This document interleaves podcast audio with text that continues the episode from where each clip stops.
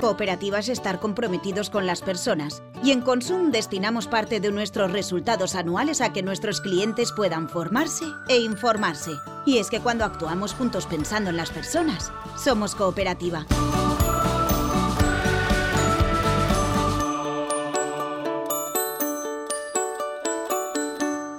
Bienvenidos a una nueva edición de Entre Nosotros, el podcast de Consum sobre alimentación saludable, recetas, productos de temporada, ideas de ahorro y aprovechamiento. ¿Qué tomamos y cómo nos lo tomamos? Rico en vitaminas y fuente de minerales. El boniato se puede cocinar de muchas maneras. Además, este tubérculo, que podríamos bautizar como el hermano pequeño de la patata, acompaña por igual tanto a comidas dulces como saladas. Hoy en Entre Nosotros, el podcast de alimentación saludable de Consum, hablamos del boniato, uno de los productos más típicos del otoño, que además está cada vez más de moda en muchas cartas y menús y con las combinaciones más originales. Hablamos con Mamen Eslava del área de comunicación de Consum. ¿Qué tal, Mamen? Muy buenas. Hola, buenas, ¿qué tal? ¿Dónde tiene su origen el boniato? Pues parece ser que el boniato era originario de Sudamérica donde ya se cultivaba hace 8.000 años, casi nada, ¿eh? Bueno, como la patata, el boniato o batata fue otro de los productos que nos llegaron de las Indias y que rápidamente se extendieron y se quedaron con nosotros, sobre todo en el sur. De hecho, a principios del siglo XVII, al boniato se le conocía como patata de Málaga. Patata de Málaga, qué curioso. ¿Tiene mucho que ver con la patata?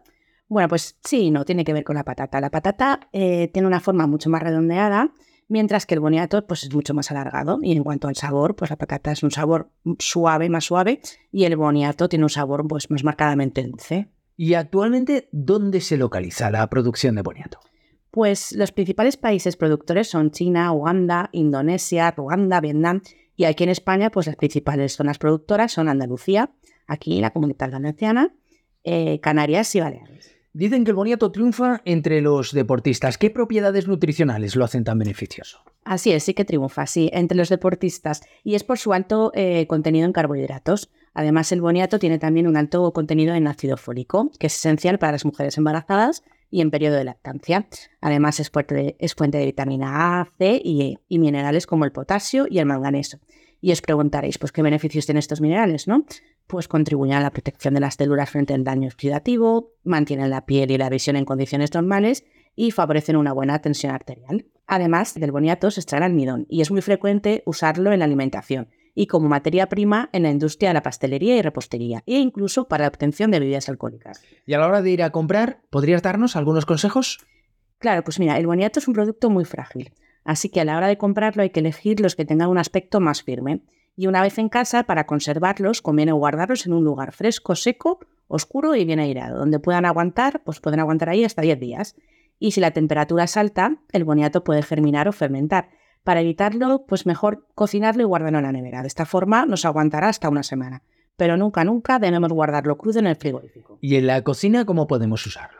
Pues nos lo cuenta mejor nuestra compañera Esther García, de la sección de frutas y verduras del Consum de Alacuas. Yo siempre recomiendo a mis clientes hacer los asados en el horno porque están riquísimos y es sencillo de hacer. Tenemos que lavar el boniato, envolverlo en papel de aluminio y dejarlo en el horno y que el horno haga su acción. Otra manera de consumir el boniato es haciendo como patatas fritas con un toque dulce. Y si no queremos gastar tanto aceite, podemos hacerlo a la plancha, en láminas no muy gruesas. ¿Nos das algún otro consejo para tomarlo, mamen? Pues igual que, que después de las patatas, el boniato no puede consumirse sin cocinar. Y según la técnica de cocina que apliquemos, pues podemos lograr decenas de platos con boniato, pues tanto salados como dulces, guarniciones para carnes, pescados, incluso arroces o mezclarlo con cereales. ¿Y en qué recetas lo podemos utilizar? Bueno, pues además de los típicos pastelitos de boniato que los tenemos ahí a la vuelta de la esquina, o moniato, como decimos aquí en la comunidad, hay otras muchas formas de tomarlo. Pues eh, tipo chips, que está ahora muy de moda, pues para mojar, por ejemplo, en hummus, y también pues una sopa de boniato al jengibre, ensalada de boniato y judías verdes, o incluso pues un potaje de berros al cilantro con boniato de cuchara.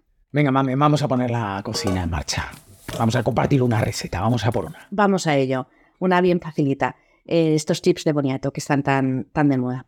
Necesitaremos, a ver, 500 gramos de boniato, eh, un poquito de orégano, ajo en polvo, pimentón de la vera, un poquito de pimentón picante, todo esto al gusto, una pizca de sal, pimienta blanca, un poquito de jengibre en polvo y aceite para freír. Y ahora ya vamos a la obra. Vamos a ver, primero pelar los boniatos y cortarlos en rodajas muy finas, mejor con una mandolina para que queden un poquito más, más apañaditos, más arreglados. Después poner a calentar el aceite en una sartén o en la freidora y cuando esté bien caliente empezamos a freír el boniato. Mientras se fríe el boniato, preparamos el sazonador con todas las especies que hemos dicho bien mezcladitas y luego las picamos con un poquito con el mortero y cuando el boniato esté crujiente lo retiramos de la sartén, lo sazonamos bien, dejamos que se escurra el aceite encima de un papel de cocina para que quede bien seco y luego esperamos a que se enfríe, ojo, no nos lo vamos a comer caliente y a disfrutar.